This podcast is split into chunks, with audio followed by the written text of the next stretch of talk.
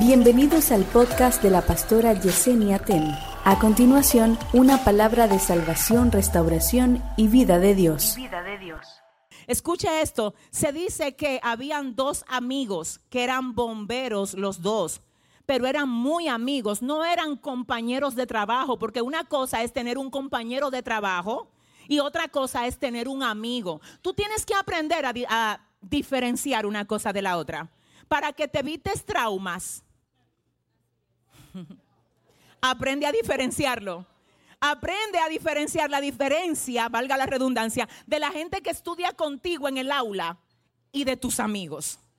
Aprende a diferenciar de la gente que se congrega contigo en una iglesia y de tus amigos. Aprende a diferenciar, discúlpame, perdóname, de la gente que vive bajo un mismo techo contigo y de la gente que es leal a ti vamos a tener que aprender a diferenciarlo, porque de lo contrario vamos a vivir de trauma en trauma y de aflicción en aflicción. Pero estos jóvenes eran más que compañeros de trabajo, ellos eran amigos y eran amigos leales el uno con el otro. La historia dice que uno de ellos salió, salió, terminó su labor dentro de lo que podía hacer en ese momento y salió. El supervisor está cerca. Y él va donde el supervisor le dice, ¿dónde está mi amigo? El supervisor dice, no salió. Él no llegó a salir. Así que tenemos que abandonar la misión, pero tu amigo no llegó a salir. Él no dejó que el supervisor terminara de hablar. Y salió a buscar a su amigo. El supervisor le dice, no te vayas. Si te vas, lo vas a hacer sin mi consentimiento. Y él dijo, yo no necesito su consentimiento para darle la lealtad que le prometí a mi amigo. Y fue, escúcheme, a buscar a su amigo, desafiando los escombros, desafiando áreas que todavía estaban encendidas, fue a buscar a su amigo. Cuando al cabo de a las dos horas más o menos aparece con su amigo cargado pero muerto. El supervisor lo ve y le dice, yo te dije que no valía la pena que tú lo fueras a buscar. Y él responde y dice, valió la pena. Porque cuando lo encontré todavía estaba vivo. Y lo que me dijo fue, yo sabía que tú ibas a venir por mí, amigo.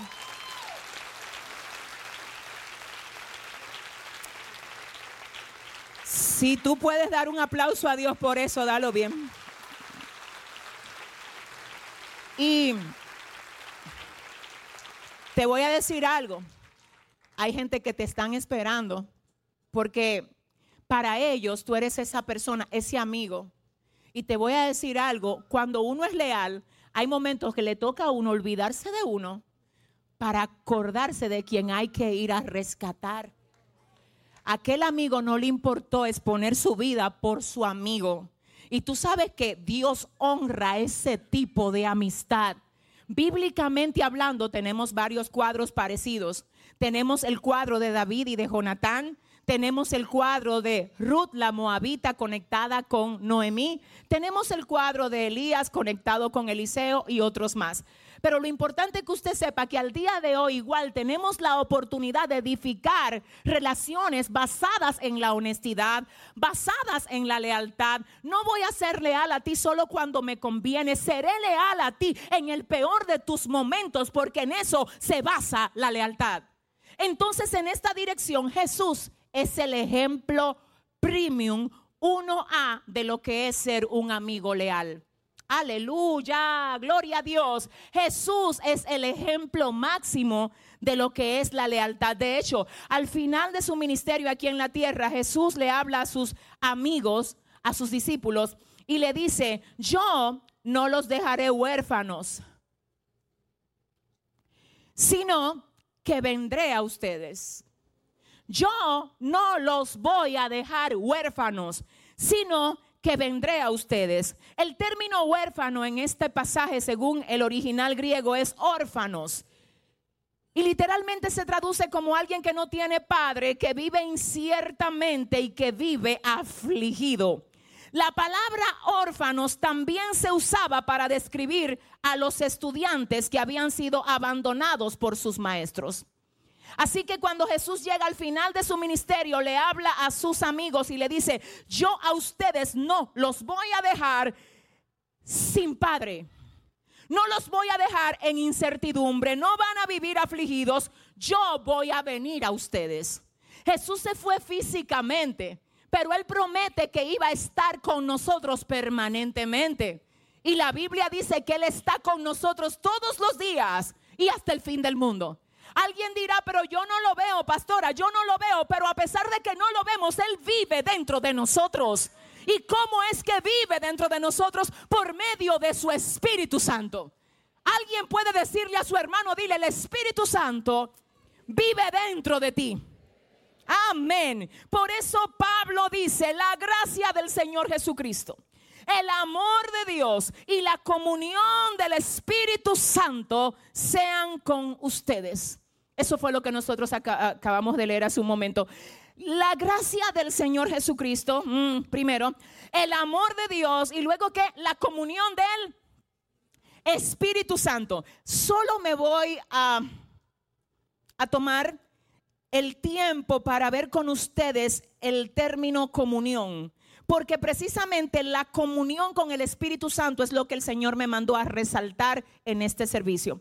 Yo voy a preguntar en este punto, ¿quiénes aquí quieren un amigo leal? ¿Quiénes necesitan urgentemente? Vamos, no, eh, no, quizá usted desea un día que aparezca. Yo estoy hablando de la gente que lo necesitan hoy.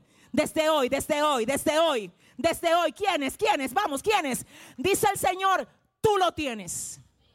Tú lo tienes. ¿Y dónde está? Vive dentro de ti. ¿Y por qué yo no lo oigo? Porque tú no le hablas. Y llegó el tiempo de hablar con el amigo.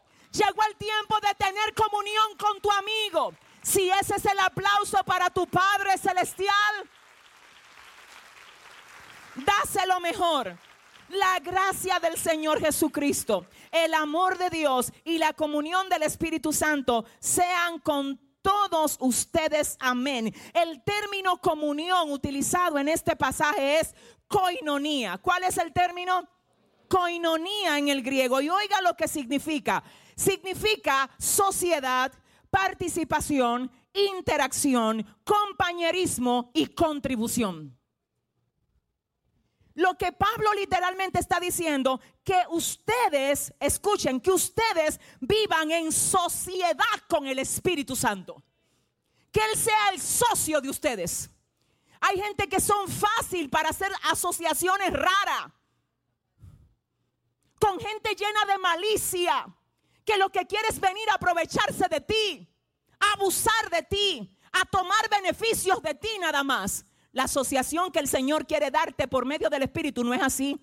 Quiere, ay, ay, ay, quiere Dios venir a favorecerte a ti, no a aprovecharse de ti. Quiere Dios venir a bendecirte, no a robarte. Quiere Dios venir a levantarte, no a empujarte. Dice Pablo, tu amigo quiere asociarse contigo. Ay, ay, ay, no, no, no, no, no. Dile a tu hermano, yo tengo un socio que te lo tengo que presentar. Vamos, dile. Si yo te presento a mi socio, tú te vas a querer asociar con él también. Ay, pero dale fuerte ese aplauso al Señor. Quiero que ustedes tengan, dice Pablo, una sociedad con el Espíritu Santo. Yo amo esto. Quiero que ustedes en todo hagan participar al Espíritu Santo. Siento a Dios aquí. Tú sabes que los buenos amigos se meten en toda tu vida. Siempre están opinando hasta cuando tú no le pides opiniones. Yo creo que ese color de pintura, compadre, como que no va ahí. Ay, compadre, es el que me gusta. No va, varón, quite eso, que eso no se usa ya. Los amigos son así. Se dice que cuando tú quieras saber cómo algo te queda, o te paras frente a un espejo o le preguntas a un verdadero amigo. Porque los verdaderos amigos no quieren ganar tu simpatía, ya ellos la tienen. Ellos lo que quieren es que tú no pases vergüenza, que nadie te haga bullying. No, pero si tú le vas a dar ese aplauso, es que si tú le vas a dar ese aplauso, dáselo bien al Señor. Entonces dice Pablo, el Espíritu Santo, ay, ay, ay, ay, ay, espérate que ustedes quizás están subestimando al Espíritu Santo. En el principio creó Dios los cielos y la tierra. Y la tierra estaba desordenada y vacía. Y el Espíritu Santo se movía sobre la faz de las aguas. Ese es el socio tuyo. El que en el principio se movía sobre la faz de las aguas y estuvo en la creación juntamente con el Padre y el Hijo. Ese es el amigo que está a disposición tuya para decirte por dónde tú te tienes que mover y hacia dónde. No, no, no, no, no, no, no, no, no. Ay, ay, ay, pero mire, dele la gloria a su Padre.